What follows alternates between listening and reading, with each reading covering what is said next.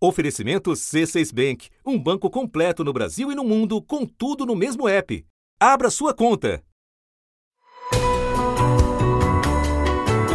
Da redação do G1, eu sou Renata Loprete e o assunto hoje é a medida provisória para regularizar a posse de terras.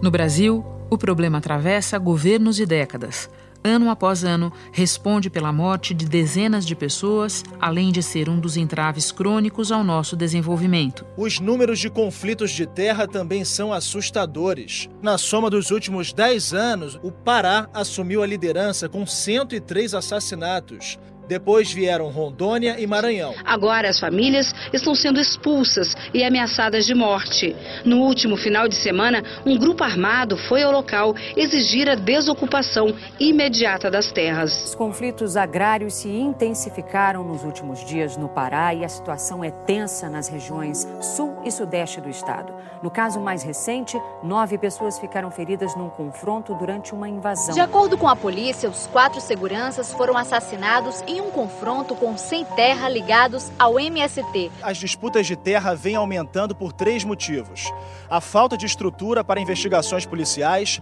a demora do judiciário para levar acusados ao banco dos réus e o enfraquecimento da Política Nacional de Reforma Agrária. Numa única década, entre 1985 e 1996, ocorreram 33 chacinas em áreas rurais, com 195 mortes. Quarta-feira à tarde, Eldorado dos Carajás. Duas horas de conflito que deixaram imagens de violência e desespero. Foices, facões. O confronto se aproxima. Soldados do batalhão de choque da Polícia Militar se posicionam na estrada. Os primeiros tiros são disparados. Os policiais atiram para o alto para intimidar os invasores. Os sem terra avançam contra os policiais.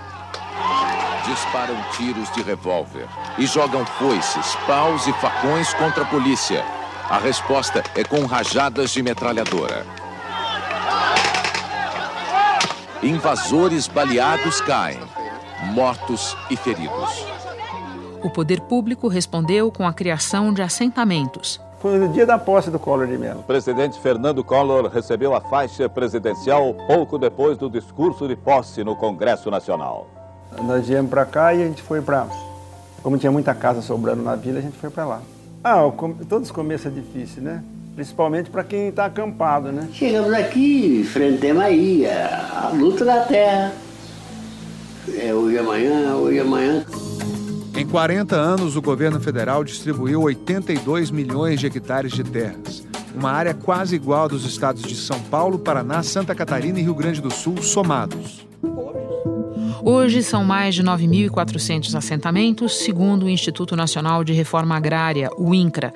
Apenas 6% estão titulados, apesar de o Estado brasileiro ter destinado 88 milhões de hectares ao programa. Um problema que o atual governo pretende atacar com uma medida provisória recém-publicada e que foi enfaticamente defendida pela ministra da Agricultura, Tereza Cristina. Pois a área média a ser regularizada por essa medida provisória é a cerca de 80 hectares. Gente que espera há décadas, alguns já até morreram, deixaram as suas famílias para receber esse título. Porque estamos desburocratizando e tornando mais rápido o processo de titulação, mediante o uso de tecnologias, satélites e drones. Na verdade, criamos uma ferramenta social Neste episódio você vai conhecer a história de um desses assentamentos, o Bela Vista, no interior de São Paulo, formalizado há três décadas, mas até hoje sem título de posse. E também entender os objetivos e as possíveis consequências da medida provisória.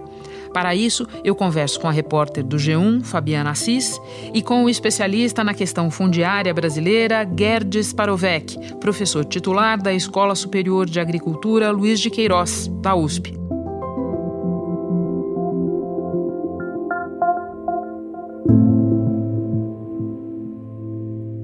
Fabiana, como você chegou à história do assentamento Bela Vista? Esse ano o assentamento completou 30 anos e, e eu fui até lá para conhecer a realidade dos agricultores é, que têm os lotes lá.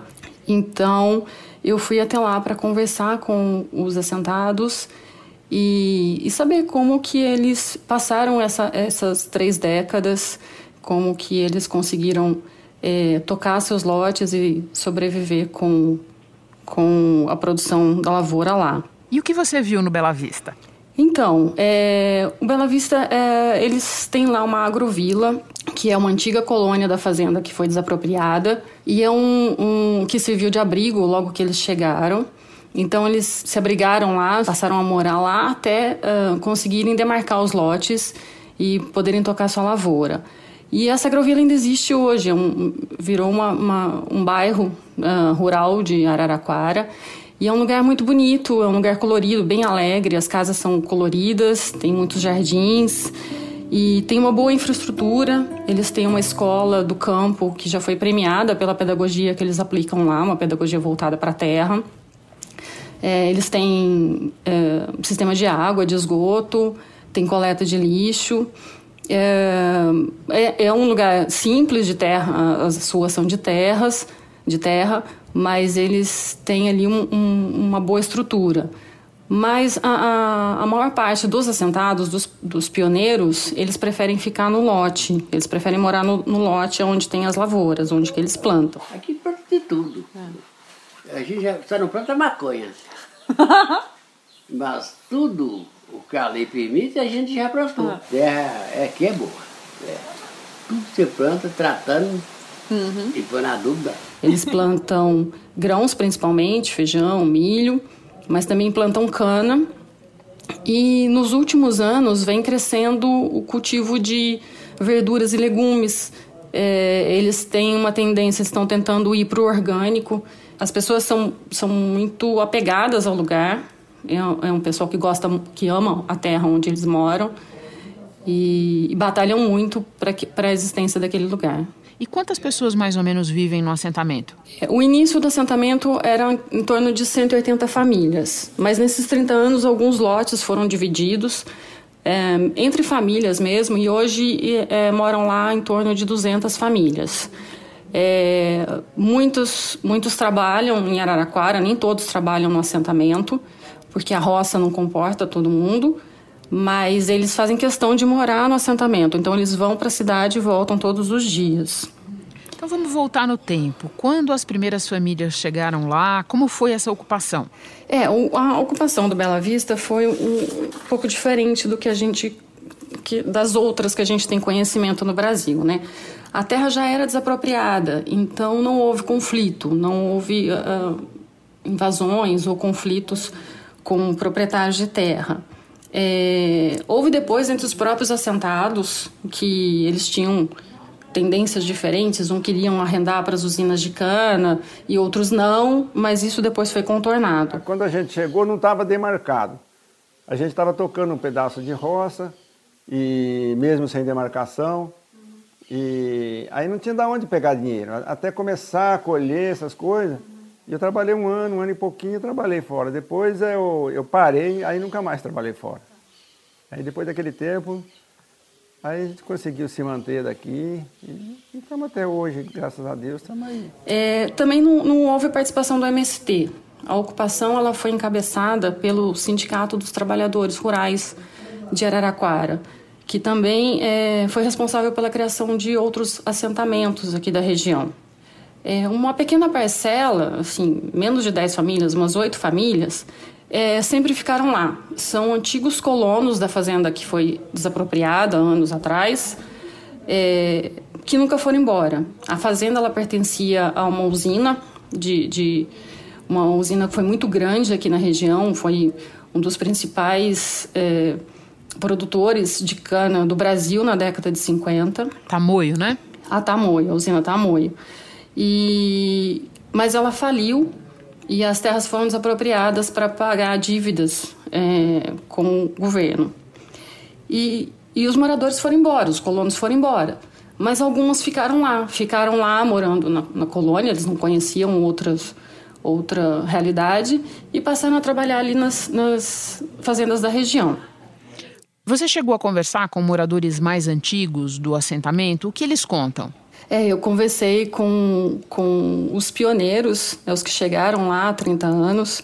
Um deles, o seu Teodolino. Chegamos aqui, enfrentamos aí a, a luta da terra e estamos aí até hoje. Ele me contou que ele saiu de, do norte de Minas Gerais é, porque ele ficou sabendo pelo rádio que estavam ocupando terras no estado de São Paulo. Então ele veio, se juntou ao pessoal do sindicato e ele participou das negociações, assim, das reuniões que foram feitas com, com os governos federal e com o, o governo estadual.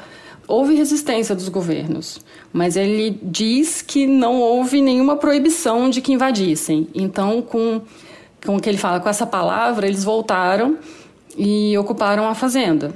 Mas eles ficaram muitos anos, eles ficaram três, quatro anos lá antes que o assentamento fosse reconhecido. E voltando para o presente, qual é a principal demanda deles hoje? É o título de posse do lote, que depois desses 30 anos de, de ocupação e de trabalho na terra, eles ainda não têm, Renata. E por que é tão importante ter o título de posse?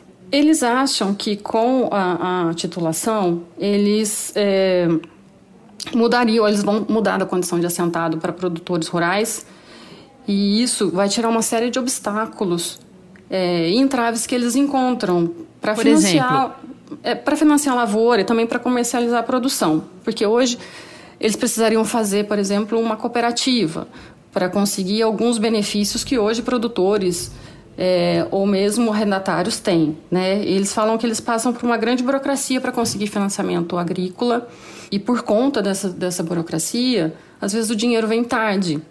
É, quando chega, às vezes já passou a época ideal do plantio e isso prejudica a, a, produção deles. Também não podem vender, não podem negociar, eles não se sentem realmente, eles não são realmente donos da terra.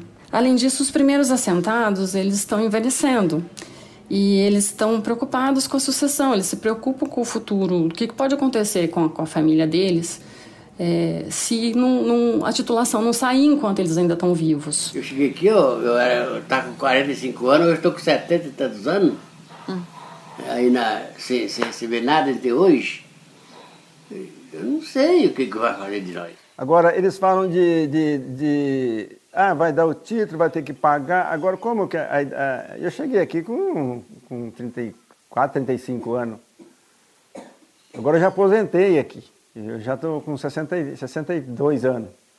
Como que eu vou assumir uma. Diz que é pagar em 20 anos, não se sabe quanto. Né? É uma grande insegurança que eles têm. É, muitos temem perder o trabalho de uma vida inteira porque podem, podem morrer antes dessa titularidade sair. Fabiana, muito obrigada pelas tuas informações. Agora eu vou conversar com o professor Guedes Parovec. Guedes, a gente acabou de ouvir a história de um assentamento no interior de São Paulo, formalizado há 30 anos, mas onde até hoje as famílias não têm título de posse dos lotes. São casos como esse que a medida provisória baixada pelo governo pretende atacar? É, casos como esse, é, eles também estão incluídos na medida provisória. Né? É, pela medida provisória, esse processo ele pode eventualmente ser facilitado, mas vamos dizer assim, o, esse problema já poderia ter sido resolvido também é, com a legislação anterior. Né? Então, as principais mudanças né, em relação à regularização fundiária propostas, elas não necessariamente estão é, é, é, vamos dizer assim, sendo feitas por causa de situações como essa. Né? Elas mudam de forma muito mais abrangente é, a questão da regularização fundiária. Guedes, o governo acabou abandonando a ideia da autodeclaração pura e simples porque houve muita resistência a isso. Mas o que está no texto para propriedades de tamanho médio é mais ou menos isso, não? Sim, o princípio da autodeclaração ele continua presente é, nessa medida provisória, né? O,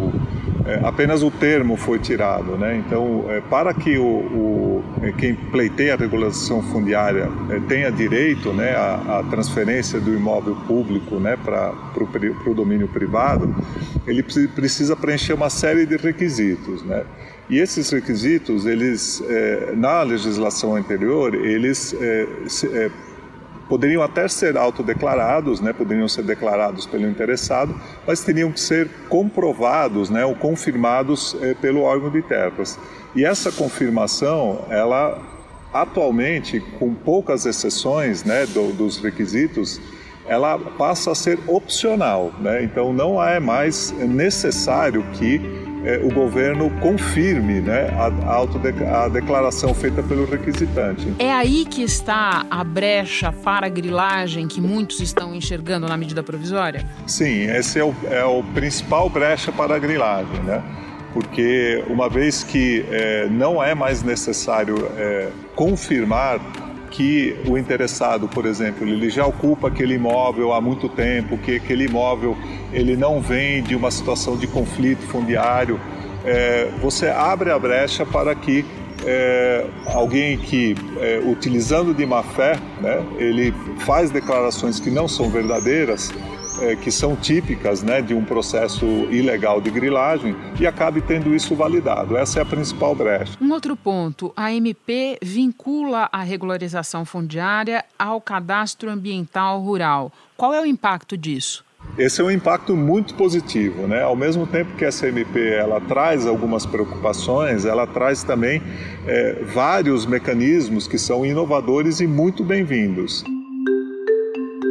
É, e essa vinculação é, da regularização fundiária com a regularização ambiental é um desses pontos. Né? Isso inviabiliza que imóveis que não estejam é, regulares é, perante a, a, a, lei ambiental não possam ser regularizados. Né? Então é, é feita a regularização fundiária sem que haja passivos ambientais. Né? Então, esse é um dos avanços é, muito importantes desse mecanismo e, e na direção certa, vamos dizer assim.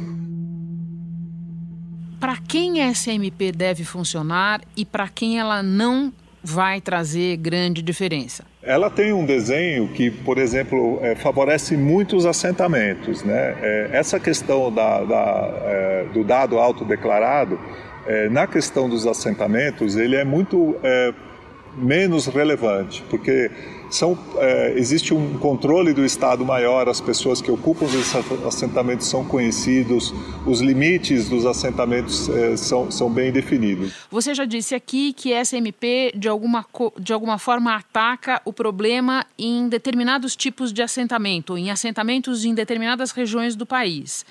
E eu queria saber de você o que, que ele não ataca, quais são os nossos grandes problemas fundiários que passam ao largo dessa medida provisória. Bom, ela é, estende é, a possibilidade de regularização fundiária, né?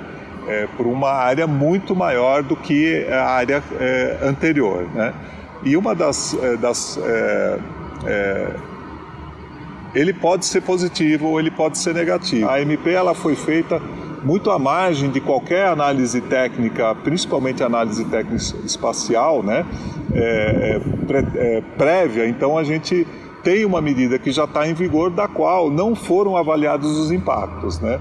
Então, existe um risco muito grande de da gente ter incluído na, é, nessa MP áreas de elevado interesse de conservação, áreas que são importantes para a preservação, ou áreas em que há uma quantidade muito grande de conflitos fundiários e aí passar a legitimar esses processos, né? Isso poderia ter sido evitado se é, esse mecanismo tivesse sido estudado com mais detalhe antes. O mecanismo a que você se refere é o da autodeclaração, é isso? Não só da autodeclaração, né, que, é, mas também a, a, ao aumento da abrangência da possibilidade de regulação fundiária. Né?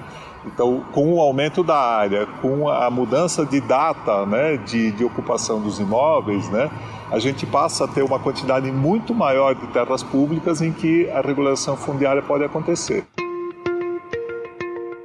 E o que tem nessas áreas novas, né, que foram incluídas é, dessa forma, também é desconhecido, né? Sempre lembrando para quem nos ouve que autodeclaração é uma palavra que não está na medida provisória, acabou saindo, mas você está nos explicando que o princípio permanece lá. Eu tenho uma última pergunta para você sobre cadastros. Toda vez que a gente conversa com algum estudioso da área, é, logo vem a questão dos cadastros. Eles dizem que o Brasil tem superposição de cadastros, profusão de cadastros de propriedade de terra, é, muitas terras que não estão em cadastro nenhum. Isso é um problema, Gerd? Sim, é, o, o, cadastro ele está bastante centralizado, mas ele é, não é obrigatório para todos os imóveis, né? É, ele é obrigatório para uma certa, é, principalmente para os imóveis maiores e quando há uma transação imobiliária. Então é, a gente acaba tendo um cadastro que, é, do ponto de vista conceitual, ele é eficiente, né, ele é bem desenhado, mas que ele não se torna obrigatório. Então a gente ainda tem muitas áreas com vazios fundiários de cadastro, né, é, e, é, e, isso faz com que é, não possa haver uma governança real territorial sobre essas áreas. Gerd, muito obrigada pelos esclarecimentos, pelas explicações. Bom trabalho para você. Obrigado. Eu fico por aqui. Até o próximo assunto.